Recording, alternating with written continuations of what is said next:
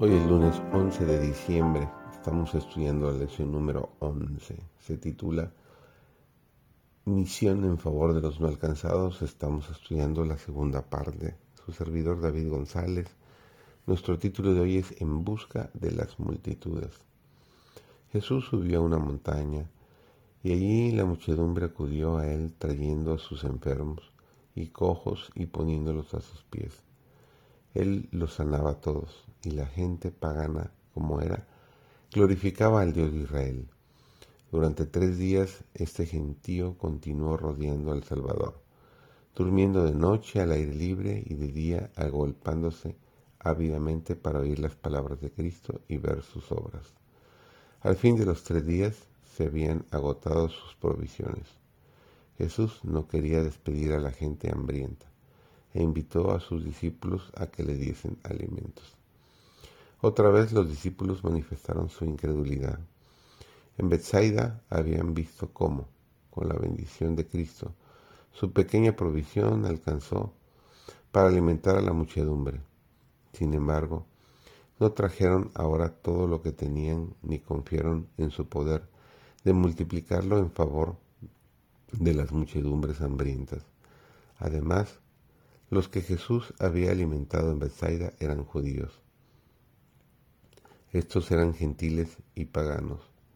El prejuicio judío era todavía fuerte en el corazón de los discípulos y respondieron a Jesús, ¿de dónde podrá alguien hartar a estos de pan aquí en el desierto? Pero, obedientes a su palabra, le trajeron lo que tenían, siete panes y dos peces. La muchedumbre fue alimentada y sobraron siete grandes cestos de fragmentos. Cuatro mil hombres, además de las mujeres y los niños, repararon así sus fuerzas y Jesús los despidió llenos de alegría y gratitud. Como pueblo no estamos suficientemente despiertos ante el corto tiempo en el cual nos toca trabajar y no entendemos la magnitud de la obra para este tiempo. La noche pronto viene, en la cual nadie puede obrar. Dios llama a hombres y mujeres que tengan las cualidades necesarias, consagración a la voluntad divina y fervor en el estudio de las escrituras, para hacer su obra especial en estos últimos días. Él llama ahora a hombres que puedan trabajar, a medida que se empeñan en la tarea con sinceridad y humildad para hacer todo lo que puedan, obtendrán una experiencia más completa. Tendrán un conocimiento mejor de la verdad y de los métodos para alcanzar a las almas y ayudarlas, precisamente cuando necesitan ser ayudadas. Se necesitan obreros ahora, ahora mismo, para trabajar por Dios. Los campos ya están blancos para la siega, sin embargo, los obreros son muy pocos hay una posibilidad de que el creyente en Cristo obtenga una experiencia que será del todo suficiente para colocarlo en correcta relación con Dios. Cada promesa que está en el libro de Dios nos hace resaltar el ánimo de que podemos ser participantes de la naturaleza divina.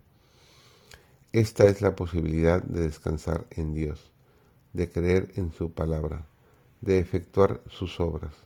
Esa posibilidad vale más para vosotros que todas las riquezas del mundo. No hay nada en la tierra que podamos comparar con ella.